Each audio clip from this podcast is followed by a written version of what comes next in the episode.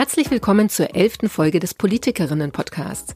Mein Name ist Susanne Lang. Ich bin Journalistin und habe diesen Podcast gestartet, um Antworten auf eine Frage zu finden, die mich zunehmend beschäftigt.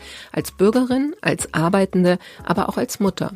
Warum fällt es uns Frauen immer noch schwer, unsere Interessen politisch zu vertreten und durchzusetzen? Was und wer hindert uns daran und wie können wir Dinge zu unseren Gunsten verändern?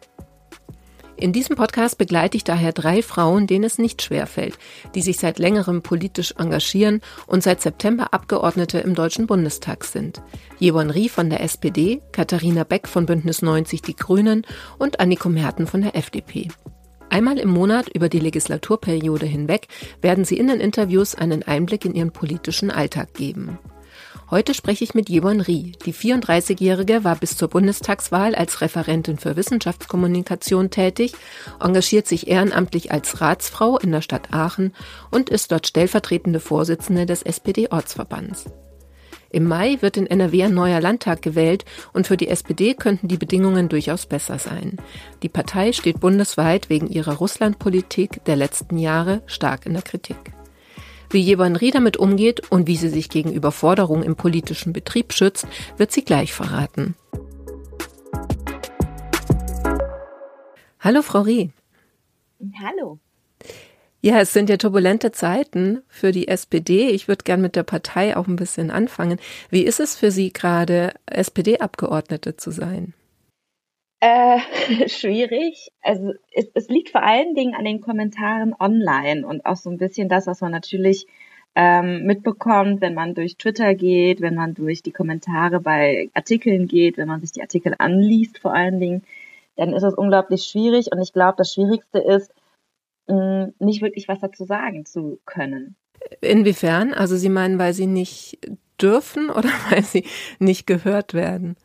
Eher, weil weil man einfach beobachtet oder weil ich beobachte, was passiert, wenn sich Leute dazu äußern. Es ist ja jetzt nicht so, als wäre die Debatte darauf angelegt, die öffentliche, ähm, dass, dass Argumente oder vielleicht auch Sichtweisen, ich will ja gar nicht sagen, dass es nur richtig und falsche Argumente gibt, aber es ist halt sehr schwierig, dagegen zu halten, weil ähm, wir haben es jetzt auf Twitter, habe ich jetzt gesehen, ähm, Erdan Özüs hatte was gesagt, äh, Helge Lind hatte was geschrieben, was gar nicht, aus meiner Sicht zumindest, nicht mal so kontrovers gewesen wäre. Aber egal, was man jetzt als SPD-Politikerin schreibt, äh, wird man sofort in diese, ähm, in eine Putin-Ecke gedrängt. Es ist, es ist wirklich schwierig, das ähm, mitzubekommen und gleichzeitig zu wissen, egal was ich jetzt sage, es gießt eigentlich nur mehr Öl ins Feuer, als dass es irgendwas bringen würde. Mhm. Ja, das kann ich gut nachvollziehen. Das ist jetzt natürlich dann auch äh, schwierig, sich jetzt zu äußern oder zu positionieren. Ähm, aber wenn man mal jetzt auf ihre Arbeit guckt, also jetzt gar nicht so sehr auf Statements, mit denen man sich dann in der Öffentlichkeit vielleicht auch positioniert, ähm, es stehen ja auch so Entscheidungen im Bundestag an, beziehungsweise es ist halt so die Rede davon, dass die Union auch überlegt, ob sie einen Antrag einbringt, dass eben mehr Waffenlieferungen geben soll. Also ich stelle mir das so vor, dass man sich ja auch als Abgeordnete intern jetzt, ohne ähm, groß die Öffentlichkeit da zu involvieren, ähm, positionieren muss und ja auch irgendwie eine Haltung finden muss. Fällt Ihnen das dann auch schwer oder sieht das sozusagen nur von außen schwer aus, weil eben die Öffentlichkeit so aufgeheizt ist? Es ist ein bisschen beides. Also ich glaube, dass es, oder ich für mich persönlich ist es ähm, aufgeheizter durch die Öffentlichkeit als durch die eigene Wahrnehmung. Ähm, natürlich ist es eine schwerwiegendere Entscheidung, als zu überlegen, mir fällt gar kein gutes Beispiel ein, aber ähm, andere Entscheidungen, die wir im Bundestag treffen müssen. Aber nichtsdestotrotz ist es ja hier auch so, dass wir ähm, FachpolitikerInnen haben, dass wir eine Bundesregierung haben, und dass wir gerade in dem Bereich Verteidigung, Militär, ähm, Rüstungsexporte natürlich schon immer darauf angewiesen waren, ähm, dass gerade im Verteidigungsausschuss diese Entscheidungen gefällt werden oder im Verteidigungsministerium, äh, gemeinsam dem Wirtschaftsministerium. Und ich persönlich habe großes Vertrauen darauf, dass die Bundesregierung weiß, was sie tut. Ich finde es auch unglaublich schwierig, weil die ähm, weil die Schlagzeilen natürlich immer vermuten lassen, als gäbe es einen riesengroßen Konflikt innerhalb der Bundesregierung, als würde Annalena Baerbock ähm, Olaf Scholz widersprechen. Und wenn man dann in den Text hineinsieht, dann sieht man, dann, dann liest man auf einmal, dass auch Annalena Baerbock gesagt hat, dass wir jetzt im Moment die schweren Waffen nicht liefern können, dass es um einen Ringtausch geht, dass man aber äh, nichtsdestotrotz als Deutschland bereit ist, diesen Ringtausch zu machen und ähm, auch mittel- und langfristig bereit zu sein, den Partnern dann als Ausgleich äh, schwere Waffen zu liefern. Also diese Forderung, ähm, der wird ja auch gar nicht widersprochen von Olaf Scholz. Aber dieser, dieser Widerspruch, der da aufgemacht wird, wo dann gesagt wird, es gibt auch Unstimmigkeiten innerhalb der Bundesregierung, der macht es unglaublich schwierig. Ähm, bisher, klar, wir informieren uns, aber gerade auch bei der Waffenliste, ähm, was ist überhaupt lieferbar, was soll bereits geliefert werden, das sind ja alles Verschlusssachen, die wir uns nur unter allerhöchster Geheimhaltung im Bundestag an der äh, an einer einzigen Stelle anschauen könnten. Und da ist es natürlich schwierig, jetzt sich von vom Wahlkreis aus jetzt so eine Meinung zu bilden. Und deswegen äh, bin ich persönlich zumindest da zurückhaltend, mir da anzumaßen, eine eigene Meinung zu haben und die dann zu äußern. Und solange die Bundesregierung und auch die FachpolitikerInnen meiner Fraktion äh, da klare Statements haben und da auch ähm, nicht in die Fraktion rein kommuniziert wird, dass es da Schwierigkeiten gibt oder dass es da Dissens gibt, den wir in der Fraktion besprechen müssen, ähm, warte ich jetzt einfach auf nächste Woche. Wir haben da wieder Sitzungswoche, haben da Sitzungen und werden da sicherlich auch nochmal darüber diskutieren, wie man da weitermacht. Aber es ist, es ist sehr angeheizt, ähm, aber eher von extern, als dass es intern unbedingt diese Konflikte gibt. Das heißt, die SPD muss man sich jetzt nicht als eine zerrissene Partei vorstellen. Also das klang ja auch teilweise so ein bisschen an, dass es halt nur wenige also ich meine jetzt gar nicht die Waffenlieferungen, sondern das Verhältnis zu Russland, äh, so im, im, auf einer Metaebene, dass es quasi nur wenige ähm, gibt, die das so ein bisschen in Frage stellen würden und viele einfach auf der Linie beharren. Das äh, ist dann auch so ein, so ein Bild, das in der Öffentlichkeit jetzt so gezeichnet wird oder entstanden ist. Das nehmen Sie intern gar nicht so wahr. Ja, die SPD hatte einen ähm, sehr austauschorientierten Russlandkurs, also um das jetzt einfach mal so zu sagen. Und natürlich hat man, ähm, es ist ja unbestritten, dass, dass, dass die Partei oder die Fraktion ähm, und einige PolitikerInnen eine Linie gefahren haben, dass man gesagt hat, lieber ähm, zu viel mit Russland kommunizieren, mit Putin kommunizieren und dann den Austausch suchen und vor allen Dingen ähm, dadurch eine Annäherung ähm, suchen und eine Position zu haben, dass man da auch ähm, besser verhandeln kann, dass man vielleicht auch eine Vertrauensbasis schafft.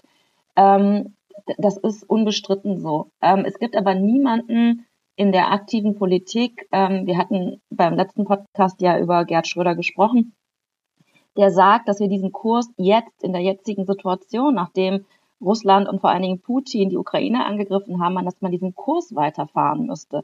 Ähm, dass man rückblickend sagen kann, man hat nicht genügend auf die Warnungen ähm, aus Osteuropa gehört. Man hätte da vorsichtiger sein müssen. Das sind alles Dinge, die die handelnden äh, Personen, ähm, die damals Entscheidungen getroffen haben, eingestanden haben. Das hat sich mal Gabriel vor ein paar Tagen gesagt. Das hat auch Frank-Walter Steinmeier, was ich beeindruckend fand als Bundespräsident, ähm, auch nochmal eingestanden, dass man da sicherlich ähm, viel, viel vorsichtiger hätte sein müssen oder viel wachsamer hätte sein müssen, wie da die Entwicklung ist, ob sich der Ton verändert, ob das wirklich weiterhin der richtige Kurs ist. Aber ich finde ich finde diese Kritik sehr schwierig auf, den jetzige, auf die jetzige Fraktion, auf die jetzige Bundesregierung runterzubrechen, weil als der Angriff passiert ist, haben sich sofort alle sehr, sehr klar bekannt, haben sehr klar verurteilt, haben auch sehr klar gesagt, dass das, was, was, was gerade passiert, auch Putins Krieg ist. Und seitdem finde ich also seitdem ist die Linie der SPD sehr klar. Also deswegen finde ich es gerade ein bisschen schwierig, da ähm, diese Kritik auch nachvollziehen zu können. Rückwärtsgewandt auf die Vergangenheit muss man sich die Fragen stellen.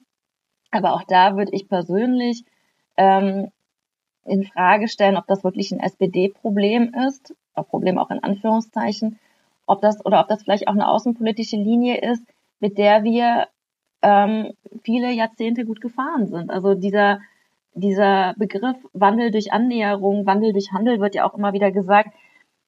Das hat ja durchaus während des Kalten Kriegs gut funktioniert. Es sollte weitergeführt werden nach dem Kalten Krieg, um einfach ähm, entstandene Risse zu heilen, um, um sich weiter anzunähern, um nie wieder diese Situation zu haben, dass man in einen heißen Krieg geht, bestenfalls auch keinen Kalten Krieg. Ähm, und jetzt zu sagen, das war alles falsch, das, davon würde ich mich auch persönlich distanzieren wollen. man hätte vieles in den letzten Jahren zumindest hinterfragen müssen oder viel, viel härter hinterfragen müssen. Aber grundsätzlich den Kurs zu kritisieren oder zu verurteilen, finde ich, finde ich persönlich sehr schwierig. Auch als neue Abgeordnete. Daran anschließend noch mal ein bisschen allgemeiner die Frage, ist es dann vielleicht auch so ein bisschen diese hässliche Seite von Politik, ich nenne es mal so, dass es äh, sofort um Machtfragen geht, also dass was Sie jetzt beschrieben haben, ist ja ein sehr eher sachlicher, nüchterner Blick drauf. Ähm, vielleicht auch würde ich schon sagen realistischer Blick, weil man kann jetzt eben die Vergangenheit nicht ändern. Aber ähm, es wird ja sofort so ein Druck aufgebaut und es wird sozusagen die Kanzlerfrage gestellt. Also wir sind ja gerade an einem Punkt, wo man den Texten auch schon wieder liest, oh, nächste Woche könnte es soweit sein, ähm, dass der Kanzler Scholz um seine Regierungsmehrheit fürchten muss. Also es wird ja gleich wahnsinnig groß und dadurch entsteht ja auch ein gewisser Druck. Überrascht Sie das? Haben Sie mit sowas gerechnet? Es ist überrascht mich nicht. Es ist aber trotzdem anders, wenn man Zielscheibe ist von diesem Druck. Also dass, dass es Menschen gibt, die ähm, von mir jetzt als Abgeordnete ähm, erwarten, dass ich gewisse Dinge tue oder dass ich gewisse Dinge verurteile oder dass ich ähm, mich gegen etwas stelle. Das ist natürlich eine ganz andere Situation als das, was, was man vielleicht die letzten Jahre gemacht hat. Und ich persönlich kriege das natürlich auch ähm, aus der Aachener SPD sehr wenig, muss ich gestehen. Ich hatte auch gedacht, dass ähm, da sehr viel mehr kommt, weil wir uns natürlich auch in Aachen jetzt gerade im Landtagswahlkampf be äh, befinden. Und ich hätte schon äh, befürchtet, dass halt die Genossinnen vor Ort sagen, wie könnt ihr sowas in Berlin tun? Ist euch nicht bewusst, dass ihr jetzt gerade im Wahlkampf sind? Was sollen wir denn den Menschen vor Ort erzählen? Dafür kommt wirklich sehr wenig Nachfragen oder auch ähm, Hinterfragen des Kurses und die Forderung, dass Olaf Scholz zurücktreten müsste, dass es personelle Konsequenzen haben muss, die habe ich persönlich ähm, hier vor Ort und auch innerhalb der SPD ähm, kaum wahrgenommen, also eigentlich vor Ort vor allen Dingen gar nicht wahrgenommen. Aber natürlich ähm, kriege ich jetzt auch vor allen Dingen irgendwie per Messenger mal einen Link weitergeleitet, gesagt, lies mal den Artikel, wir kommen unglaublich schlecht weg. Oder ähm, es wird ein Tweet weitergeleitet, wo gesagt wird, guck mal, die, die finden das gar nicht gut, wie wir da agieren, wie können wir da gegenhalten, was sind denn unsere Argumente. Da herrscht schon etwas ähm, Unruhe, dass die Menschen natürlich dann irgendwie auch gerne irgendwelche Antworten hätten, die sie auch im Bekanntenkreis weitergeben wollen. Und diese Antworten können wir im Moment nicht so gut liefern, weil es ganz, ganz, eine ganz schwierige Spannungsfrage ist, weil ich mir auch immer denke, ähm, was, was sollen wir jetzt groß sagen? Also es, die, die Argumente liegen auf dem Tisch und trotzdem ähm, geraten wir immer wieder ins Hintertreffen. Deswegen überraschend tut es mich nicht. Ich finde es etwas schade. Ich weiß auch gar nicht, ob es Machtpolitik ist. Ich habe das Gefühl, ähm, dass gerade weil dieser Kurs in den letzten Jahren von so vielen mitgetragen worden ist, das sehr schnell angefangen hat, ähm, mit den Fingern auf anderen zu zeigen. Also anstatt dass man gesagt hat, okay, wir alle haben uns geirrt oder wir alle haben äh, vielleicht auch die Zeichen nicht gesehen, fing ja sehr schnell an, dass dann gesagt worden ist, ja, die SPD war's. Und das finde ich ähm, zum Teil auch unehrlich, weil gerade auch die Union hat nun mal die Kanzlerin gestellt die letzten 16 Jahre, hat ähm, am außenpolitischen Kurs nichts geändert. Ähm, aber auch die anderen Parteien und Fraktionen haben den Kurs zum größten Teil mitgetragen. Und ich finde persönlich, ähm, da geht es mir gar nicht darum, die Schuld in Anführungszeichen zu teilen, sondern einfach nochmal darauf hinzuweisen, dass dieser Kurs, dass wir alles tun, um, um Frieden zu haben, um, um weiter im Austausch zu bleiben, das war nun mal ein großer Konsens. Und ich finde es persönlich auch eher schade, dass dieser Konsens nicht das Ziel erreicht hat, beziehungsweise dass dieser Konsens jetzt ähm, gescheitert ist, weil ich persönlich finde es absolut legitim, wenn man als Ziel hat, mehr Frieden und mehr ähm, Annäherung zu haben. Deswegen, also, ich weiß, dass das keine richtige Antwort auf Ihre Frage war, aber es ist halt, ich finde es im Moment eine unglaublich schwierige Situation. Ähm, äh, also emotional ist es schwierig gerade, auf jeden Fall. Ja, der Hintergrund der Frage ist ein bisschen der, also die Frage nach dem Druck, der so auf äh, Abgeordneten eben lastet. Und ich denke mir, wenn man dann in so Situationen steckt, äh, dass die Öffentlichkeit auch eben, also ein Erwartungsdruck aufgebaut wird oder dass man eben selber, wie Sie es am Anfang beschrieben haben, sich eigentlich schon dreimal überlegt, ob man sich jetzt zu etwas inhaltlich äußert oder nicht, weil man nicht möchte, dass dann ganz viel, äh, gerade jetzt eben auf Twitter oder Social Media, ganz viel Negatives oder ja auch unter der Gürtellinie äh, zurückkommt. Also das stelle ich mir ja belastend vor. Aber daher die Frage, äh, inwieweit Sie das de facto auch tatsächlich belastet oder ob das jetzt noch in einem Rahmen ist, wo Sie sagen, gut, das muss ich als Politikerin abkönnen und das kann ich auch ab. Also ich kann es auf jeden Fall ab, aber ich meine, Sie merken ja schon, dass ich mich auch schwer tue mit den Antworten. Ich habe Interviews gegeben zur Impfpflicht. Ich habe auch ähm, ein Porträt gehabt zur Impfpflicht, wo ich mich viel, viel offener äußern konnte, zu sagen, das ist meine persönliche Meinung. Aber gerade ähm, bei dem Thema Ukraine und vor allen Dingen die Rolle der SPD tue ich mich unglaublich schwer, so offen zu agieren, wie ich sonst agieren würde, weil es ein Minenfeld ist. Es sterben Menschen, wir sehen immer wieder Bilder. Ähm, man wägt diese Bilder und gerade auch das Leid, was da passiert. Also mir geht's persönlich gar nicht mal so sehr um die Frage, ist die äh, Ukraine ähm, ein europäisches Land, ist es ein demokratisches Land, sondern einfach darum, dass jeder Tag, der in diesem Krieg jetzt gerade ver vergeht, bringt halt immer mehr Opfer. Also es sind Menschen, die sterben, Menschen, die gefoltert werden, Menschen, die ihre Heimat verlassen müssen und dann diese innenpolitische Diskussion zu führen, da wird man sehr schnell unmenschlich. Also sehr schnell, wenn man anfängt, da Sachen gegeneinander aufzuwiegen, dass man sagt, Natürlich müssen wir auch da und da dran denken oder Dinge abzuwägen, ähm, die eigene Sicherheit gegenüber der Sicherheit der Menschen in der Ukraine. Ich finde es unglaublich schwierig, weil jeder, jede Aussage kann aus dem Kontext gerissen werden und dann ähm, hat man auf einmal eine Debatte losgetreten, die man gar nicht lostreten wollte, weil es hier geht es halt wirklich sehr, sehr konkret um Menschenleben ähm, und um grausame Dinge einfach. Also allein schon, selbst wenn die Menschen dort überleben, muss man ja immer auch überlegen, was, was machen 40 Tage oder mehr äh, in einem Bunker mit dir, ständig mit irgendwelchen Sirenen. Was macht es mit einem, wenn man es doch geschafft hat zu fliehen? Aber was hat man denn für Bilder gesehen? Und vor diesem Hintergrund finde ich es unglaublich schwierig, ähm, Antworten zu geben über zu, zu einer wirklich politischen Frage. Hier geht es ja nicht um Menschlichkeit oder um die Frage Krieg oder Frieden, sondern hier geht es ja wirklich um, um Politik also wirklich Politik in einem Sinne, der, glaube ich, alles beinhaltet, was man sich einfach unter Politik vorstellen kann. Es geht hier nicht darum, ähm, wie können wir am meisten den ukrainischen Menschen vor Ort helfen, sondern es geht um Deutungshoheit, es geht um, ähm, um Aussage gegen Aussage. Und das persönlich, das belastet mich persönlich schon tatsächlich.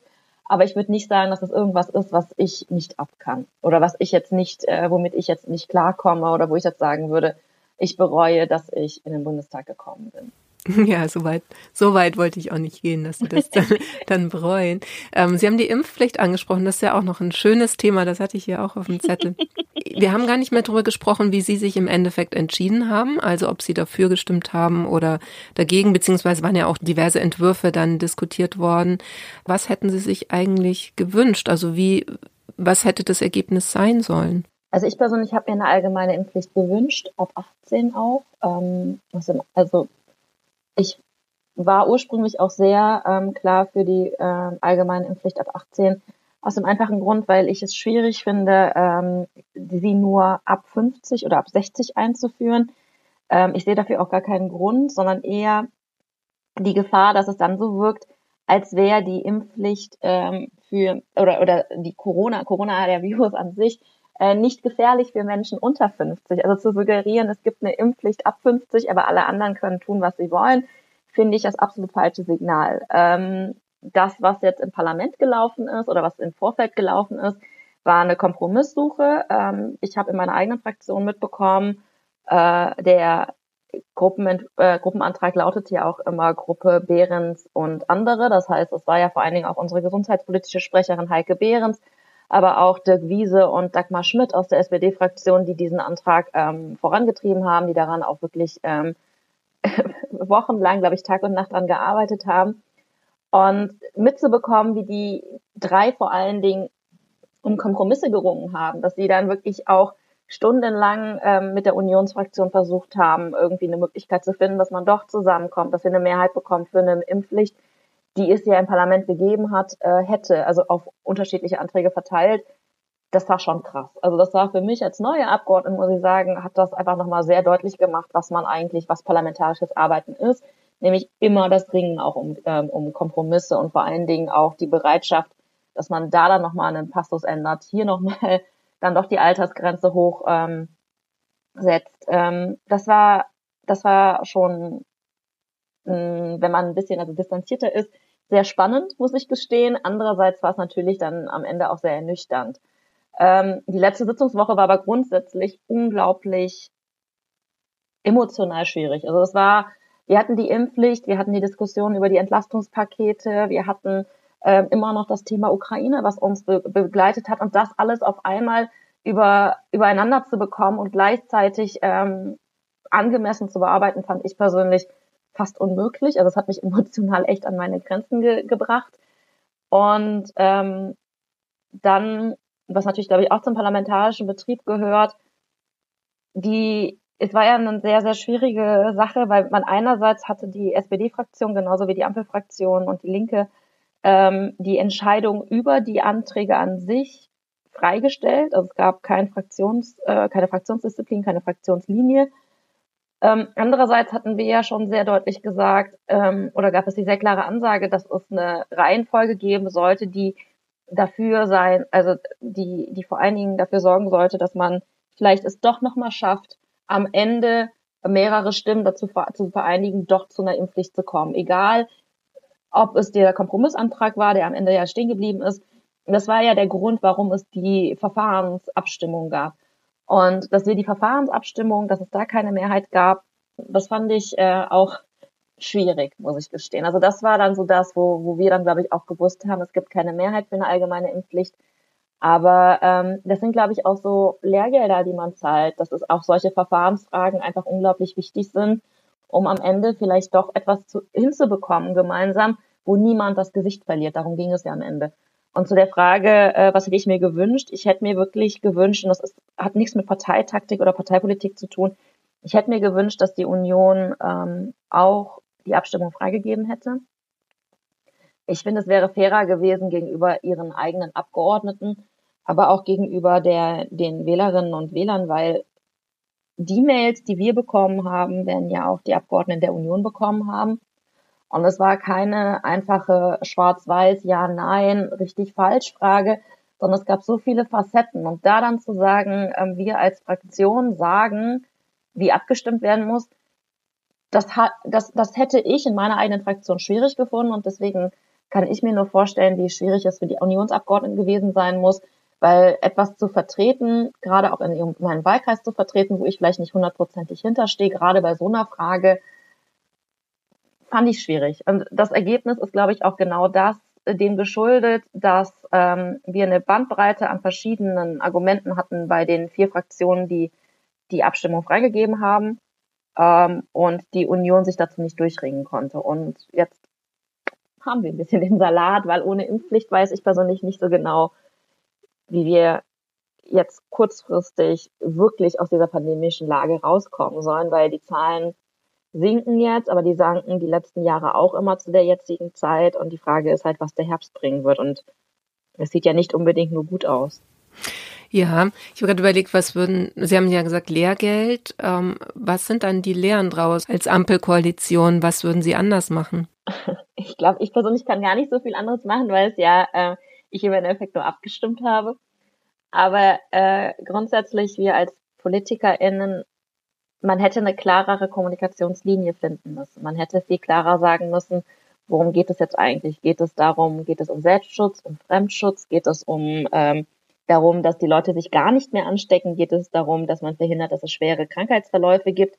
Ähm, es war ja sehr diffus irgendwann, also wenn man die, sich die Kommentare durchgelesen hat, die Mails durchgelesen hat, die man so bekommen hat, ähm, wenn man sich die sozialen Medien angeguckt hat, da haben Leute gegeneinander argumentiert auf beiden Seiten und haben sich widersprochen. Dann wurden Widersprüche aufgedeckt. Die Widersprüche ähm, konnt, konnte man gar nicht so auflösen. Ich glaube, eine klarere Linie, worum ging es? Es ging ja letzten Endes wirklich darum, dass man ähm, das Ansteckungsrisiko ähm, minimieren wollte, ohne es komplett ausschließen zu können. Es ging ja darum, dass man äh, die Krankenhäuser entlasten wollte und es ging vor allen Dingen darum, dass wir die Zahlen in den Griff kriegen wollten. Ähm, dass es Impfdurchbrüche geben würde oder gegeben hat, das steht ja völlig außer Frage. Aber es ist ja auch so, dass ähm, man trotzdem weniger Ansteckungen unter geboosterten oder unter geimpften Menschen hatte. Es ist ja nichtsdestotrotz so gewesen, dass ähm, gerade auch ähm, was die Long-Covid-Studien äh, angeht, klar gesagt, gesehen hatte, dass wenn man geboostert war, wenn man geimpft war, dass Long-Covid-Folgen äh, nicht so schwerwiegend waren beziehungsweise ausgeblieben sind. Vielleicht noch was Persönliches. Ich bin auch geboostert. Ähm, ich hab, hatte jetzt vor vier, fünf Wochen hatte ich Corona. Und ich muss persönlich sagen, ähm, ich habe mir danach echt vorgenommen, dass all diejenigen, die mir jetzt nochmal erzählen, es wäre ein Schnupfen oder eine leichte Grippe, also da habe ich kein Verständnis mehr für. Ich kriege immer im Umfeld wirklich mit, wie viele Leute wirklich in meinem Alter, die geboostert sind, gerade krank werden. Und es ist nicht irgendwie ein Schnupfen, es ist keine Grippe. Es gibt Leute, die wirklich leiden. Ich hatte, ähm, ich hatte, glaube ich, insgesamt zwei Wochen Symptome und danach wirklich auch nochmal Nachwirkungen. Bin immer noch recht kurzatmig. Ähm, zum Glück hat sich das gelegt so mit der generellen Müdigkeit. Wir hatten, meine Mitbewohnerin hatte es dann kurz vor mir gehabt. Wir hatten irgendwie auch Konzentrationsprobleme. Wir hatten halt echt, also das, das war, das war echt nicht. Es war halt, man hat sich selber ein bisschen Sorgen gemacht, weil man selber nicht so genau verstanden hat, wo das jetzt herkommt. Ich höre jetzt aber auch immer mehr in meinem Bekanntenkreis, die, ähm, dass, dass sie Corona haben und gar nichts mehr bei sich behalten können. Also dass man, dass man wirklich auch Magen-Darm hat, richtig heftig. Und das ist halt nicht einfach mal so. Da fallen Menschen wirklich wochenlang aus. Ähm, und wenn man vorerkrankt ist, dann umso mehr. Und das hätte man vielleicht besser kommunizieren müssen, dass es nicht darum geht, dass die Leute sich nicht, nicht krank werden, sondern dass es wirklich darum geht, dass man mildere Verläufe haben möchte und dass man ähm, versucht, zumindest die Ansteckungsquote geringer zu halten. Das war, glaube ich, das eine. Das zweite an Lehrgeld, ähm, dass man vielleicht, ich weiß gar nicht, was man hätte machen sollen, großartig, weil letzten Endes würde ich persönlich sagen, es ist auch wirklich an der Position der Union gescheitert. Ähm, was man da hätte machen können, das weiß wahrscheinlich die Union besser als ich. Ja, genau. Äh, zum Stichwort Kommunikation hätte ich nochmal eine Frage, die dann doch auch im weiteren Sinne die SPD betrifft. Der Bundesgesundheitsminister Karl Lauterbach ist ja SPD-Mitglied ähm, steht unter anderem auch in der Kritik wegen seines Kommunikationsstils. Das bezieht sich dann allerdings eher darauf, dass er Politik gerne mal in den Talkshows macht, also Entscheidungen verkündet bei Markus Lanz oder sie dann auch wieder zurücknimmt. Was halten Sie davon? Würden Sie es genauso machen? Ich saß noch nie weg bei Markus Lanz, deswegen kann ich nicht so genau ähm, wissen, ob das immer etwas ist, was ich auch tun würde. Aber ähm, wenn er sich in diese Talkshows setzt, dann geht es ja nicht darum, ob ich es gut finde oder ob ich der Meinung bin, dass das gut ist, sondern äh, vor allen Dingen Karl Lauterbach setzt sich ja auch da rein, weil er davon überzeugt ist, dass es sich lohnt, zumindest nochmal dafür zu kämpfen, eine Person zu überzeugen, vielleicht auch zwei Personen nochmal davon zu überzeugen, dass äh, der, vor allem jetzt hier in dem Fall der Coronavirus ähm, ernst zu nehmen ist, dass eine Impfpflicht Sinn macht, dass Impfen wirklich wichtig ist.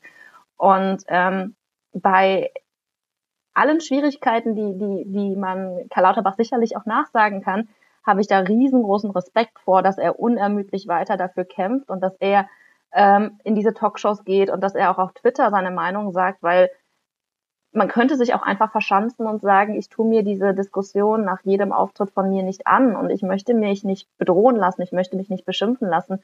Und die Tatsache, dass er es trotzdem immer, immer wieder versucht, sollte eigentlich eher Respekt abbringen, als dass man da hämisch drüber Witze macht oder ihm vorwirft, er würde sich selbst darstellen wollen.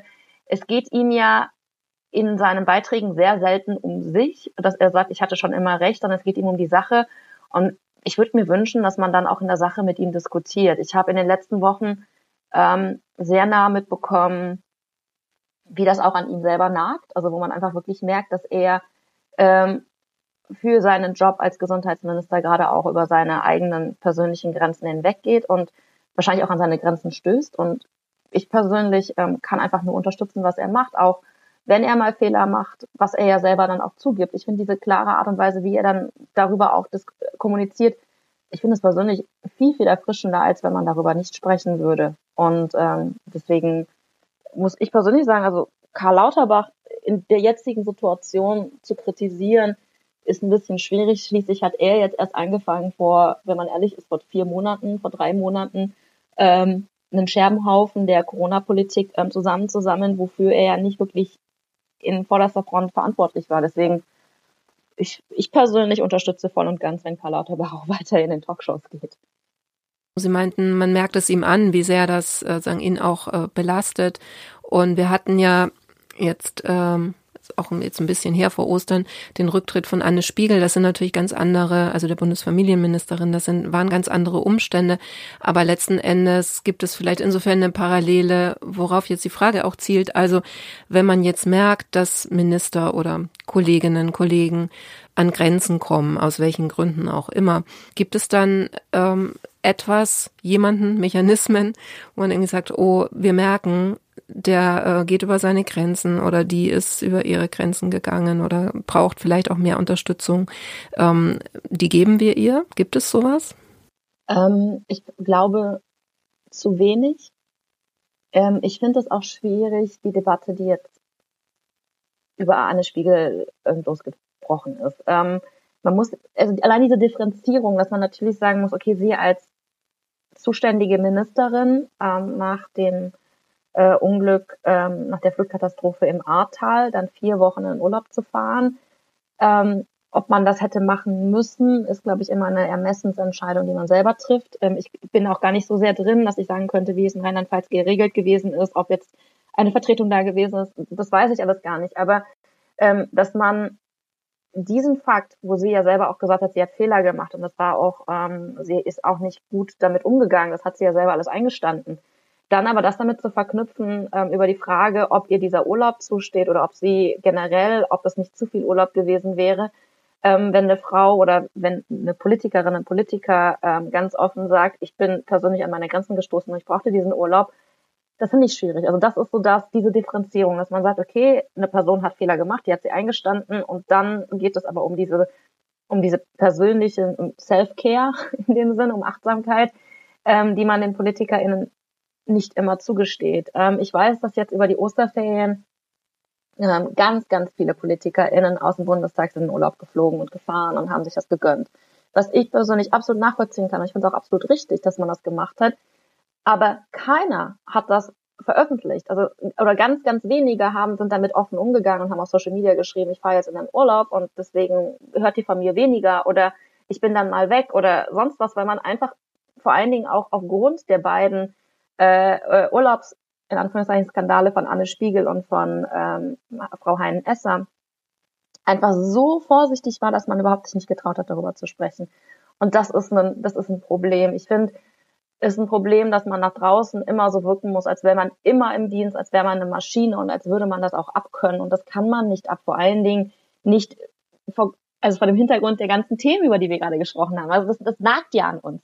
Ähm, zum Netz ich glaube, ähm, es ist unglaublich schwierig, gerade auch in so einer großen Fraktion wie, wie die SPD ähm, mit 200, über 200 Mitgliedern, dass man immer alle im Blick hat und unbedingt wissen kann, wie geht es der Person gerade. Ähm, dass, dass, wenn das wirklich offensichtlich ist, bin ich mir sehr sicher, dass ähm, da eingegriffen werden würde. Ich glaube, das Wichtigste ist, dass man selber auch für diese Netzwerke sorgt. Ähm, ich persönlich hatte das, glaube ich, auch schon mal in einem anderen Podcast gesagt aber mir war es unglaublich wichtig, dass ich dieses Netzwerk habe. Und ähm, ich bin jetzt eigentlich seit dem 27. September sind wir in einer Gruppe von fünf Leuten super eng. Also es ist auch so diese Gruppe, wo ich persönlich sagen würde, da bauen wir auch Stress ab, da lassen wir vielleicht auch mal die Kommentare ähm, da, die wir uns nicht trauen, auf Twitter zu geben. Das ist auch so das Rückhaltebecken, ähm, wenn man mal eine, einen sehr kritischen Kommentar bekommt, dass man das einfach nochmal screenshottet, postet und sagt, ey, das wurde mir gerade geschrieben, ähm,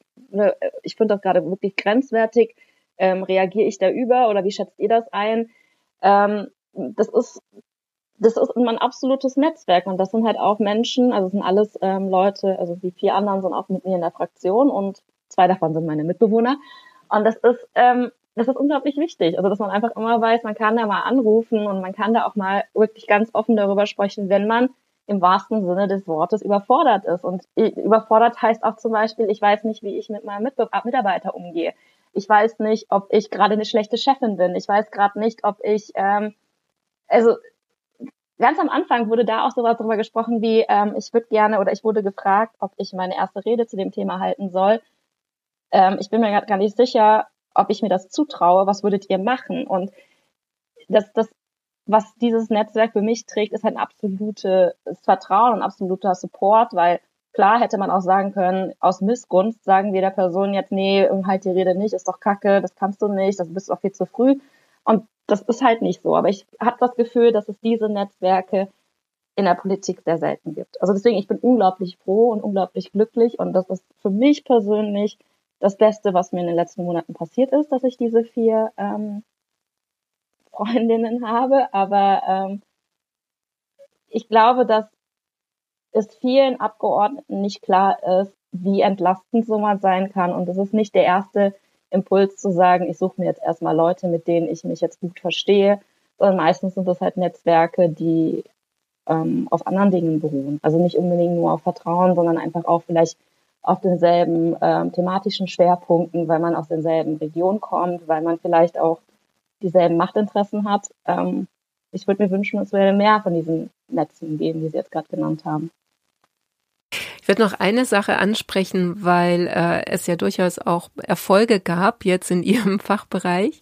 Ähm, es gab Änderungen im BAföG-Gesetz. Können Sie dazu noch mal kurz was sagen? Also das, sowas geht ja meistens so ein bisschen unter. Also wenn man sie verfolgt, äh, ihre Arbeit verfolgt auf den Social Media Kanälen, dann bekommt man das mit. Aber in äh, der Berichterstattung ist sowas meistens ja kein äh, größeres Thema. Ja, auf jeden Fall, weil also ich weiß, dass es sehr viele kritische Stimmen auch gibt und ich glaube, das Wichtigste, was man wissen muss, ist, es ist die erste Novelle, also ist der erste Schritt. Ähm, wir werden in den nächsten Monaten weiter daran arbeiten, dass es einen weiteren Schritt dazu geben muss und wir haben ja jetzt einiges geschafft. Ähm, wir haben die Freibeträge um ganze 20 Prozent angehoben. Wir haben die Bedarfssätze und auch den Zuschlag für Kinderbetreuung nochmal ähm, erhöht.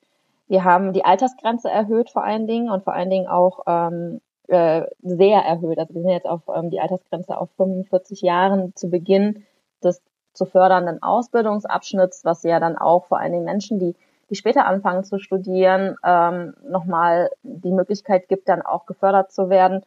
Und äh, was, das Studi was die Studierendenwerke jetzt gerade sehr freut, ist, das BAföG kann jetzt auch digital beantragt werden. Das ist eine unglaubliche Entlastung, was diesen Bürokratieaufwand angeht.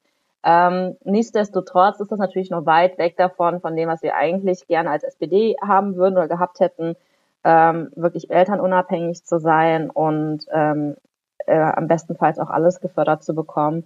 Ähm, und da, da müssen wir halt irgendwie noch hin. Wir werden jetzt, ähm, was diese ganzen Detailfragen angeht, auch die Fachsemester, was ist ähm, mit, mit abgebrochenen Studien, was sind ähm, diese ganzen Fragen, die werden einem zweiten Schritt nochmal angehen. Ähm, und zwar jetzt wichtig, dass wir gerade auch in den ersten Monaten mal was für die Studierenden tun, dass man auch diese BAföG-Reform hinbekommt, die ja in den letzten Jahren unglaublich schwierig war, mit der Union durchzubekommen. Also da war einfach sehr viel Diskussion und sehr viel ähm, tatsächlich auch ein bisschen Blockade.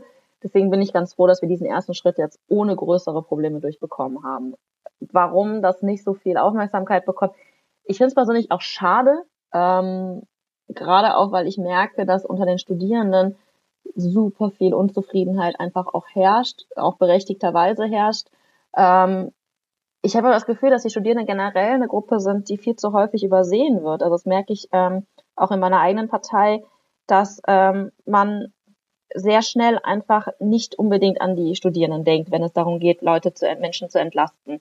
Dass es ähm, sehr schnell darum geht, dass man vielleicht auch die Auszubildenden vergisst. Und ich glaube, es liegt einfach ähm, auch daran, dass da ähm, wenig von ankommt. Also bei mir kommen gerade sehr viele Mails an, auch ähm, gerade auch Social Media Nachrichten, wo die Studierenden sich auch beschwert haben, dass sie im Entlastungspaket nicht so vorkommen, wie sie vorkommen sollten. Vor allen Dingen, wenn man überlegt, wie die Studierenden auch in den letzten zweieinhalb Jahren zurückgesteckt haben, ähm, die Auszubildenden zurückgesteckt haben. Vor allen Dingen, wenn man vergleicht, die Studierenden, die jetzt vor zwei Jahren ihr Studium angefangen haben, mit dem Studium, was ich einfach hatte, als, als ich zu Nicht-Corona-Zeiten studiert habe, dann finde ich, muss man diesen Studierenden einfach erstens auch sehr dankbar sein, dass sie das ohne großes Murren solidarisch ertragen haben, getragen haben.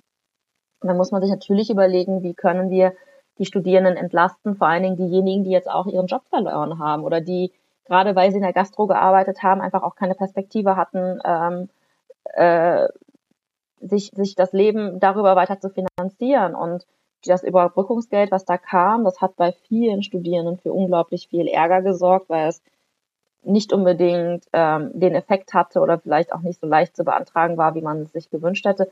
Und jetzt, wo, wo wir ein bisschen Luft haben, oder also einfach, wo wir, wenn wir über Entlastungen sprechen, dann ist für mich schon wichtig, dass wir die Studierenden und auch die Auszubildenden mehr in den Blick nehmen. Ähm, das haben wir jetzt aber auch vor. Also da haben wir tatsächlich jetzt auch den Blick drauf und wir gucken jetzt gerade auch, wie man das Entlastungspaket, also die Entlastungspakete, die bereits ähm, unter, also die jetzt bereits ähm, verhandelt werden, dass man da irgendwie nochmal schaut, wie man die Studierenden einbringen kann. Sollte es weitere Entlastungspakete geben, was man ja nicht ausschließen kann angesichts der jetzigen Lage, ähm, werden wir da auch nochmal schauen, dass man die mehr reinbringt. Ich würde mir aber schon eine größere Lobby für Studierende wünschen, das auf jeden Fall. Sie hatten vorher schon angesprochen, auch es ist ähm, Landtagswahlkampf, also äh, in NRW wird gewählt. Wie ist das für Sie jetzt als Bundestagsabgeordnete zum ersten Mal, die in diesen Landtagswahlkampf, ja, weiß ich nicht, mitzuführen? Inwieweit sind Sie involviert? Also ich bin so viel involviert, wie es geht. Ich habe jetzt ähm, jeden Samstag quasi, den ich in Aachen bin oder in Aachen sein kann, ähm, bin ich an den Infoständen und mache da so viel mit, wie es geht. Ähm, ich habe jetzt auch schon die ersten Hausbesuche gemacht mit unseren, mit einem unserer Kandidaten. Äh, ich persönlich sehe es schon ein bisschen mehr als meine Pflicht, wirklich aktiv mitzulaufen. Mhm. Aus zwei Gründen. Erstens, weil ich die eigene Erfahrung jetzt natürlich vor ein paar Monaten hatte, wie wichtig es ist, einfach auch die Unterstützung zu bekommen. Und das zweite ist, dass ich jetzt persönlich natürlich viel mehr sagen kann, wenn wir an den Haustüren sind, dass ich sagen kann, ich bin Ihre Bundestagsabgeordnete der SPD und ähm, ich habe hier meinen Kollegen dabei, der würde gerne ähm, im, Land, im, im Landtag einziehen für Sie. Das ist natürlich eine ganz andere äh, Sache, als wenn ich sage, ich bin Ihre Ratsfrau oder wenn ich sage, ähm, hallo, ich bin Ihre stellvertretende SPD-Vorsitzende äh, hier in Aachen. Also da ist einfach äh, natürlich nochmal ein anderes Gewicht hinter und Deswegen bin ich auch froh, das nutzen zu können, dass ich da irgendwie vielleicht auch noch mal ein bisschen Türöffner spielen kann.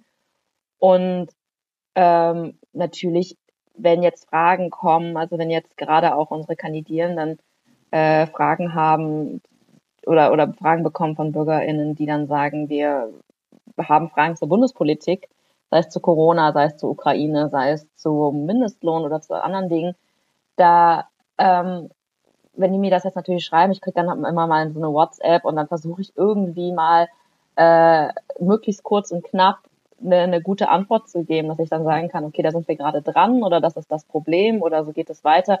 Das auf jeden Fall. Ähm, und es ist schon ganz spannend. Es ist aber auch nochmal erdend, weil man schon merkt, ähm, ich stand jetzt einmal am Stand, glaube ich, ähm, am Internationalen Frauentag. Äh, da war auch unsere Landtagskandidatin dabei da ähm, habe ich genau eine Person erkannt in Aachen. Also es ist schon, es ist schon nochmal erdend, weil man, also nicht, dass ich jetzt gedacht hätte, das erkennen mich alle, aber es zeigt einem schon nochmal, ähm, dass man sehr, sehr viel Arbeit hat, um einfach so ein Standing zu haben, wo die Menschen einfach auch wissen, okay, das ist unsere Bundestagsabgeordnete, ähm, ich wurde dann auch irgendwann gefragt, sind Sie unsere Hauptabgeordnete? Da habe ich gesagt, okay, ich weiß jetzt nicht so genau, was Sie meinen, aber ich sitze für Sie im Bundestag. Und so, also es ist noch wirklich viel, äh, viel Luft nach oben und äh, das, dafür ist natürlich so ein Landtagswahlkampf auch nochmal ganz spannend, um auch nochmal zu sehen, wo stehen wir eigentlich gerade oder wo stehe ich jetzt auch in, in Aachen. Ja, wunderbar. Vielen Dank, Frau Rie, für den April-Einblick. Ich denke, wir werden dann im Mai auf jeden Fall nochmal äh, spannende Themen haben mit den Landtagswahlen und äh, ja, der politischen Weltlage sowieso, denke ich. Ähm, ich wünsche Ihnen erstmal noch einen guten Wahlkampf in NRW, soweit Sie involviert sind. Und dann hören wir uns im Mai wieder. Ja, ich bin gespannt, was das Thema dann sein wird. Ich befürchte aber, dass uns die äh, jetzigen Themen weiter verfolgen werden und begleiten werden. Danke auch euch fürs Zuhören. Schön, dass ihr dabei wart bei dieser elften Folge mit Jewon Rie. Wer mehr über das Projekt erfahren möchte, findet die Infos dazu auf der Webseite www.diepolitikerinnen.de. Dort könnt ihr auch einen Newsletter abonnieren, wenn ihr möchtet. Und ich freue mich natürlich, wenn ihr den Podcast selbst abonniert, wenn ihr uns weiterempfehlt. Es ist ein unabhängiger Podcast, es steht kein größerer Auftraggeber dahinter. Nächste Woche geht's weiter mit Anniko Merten von der FDP. Bis dahin, macht's gut.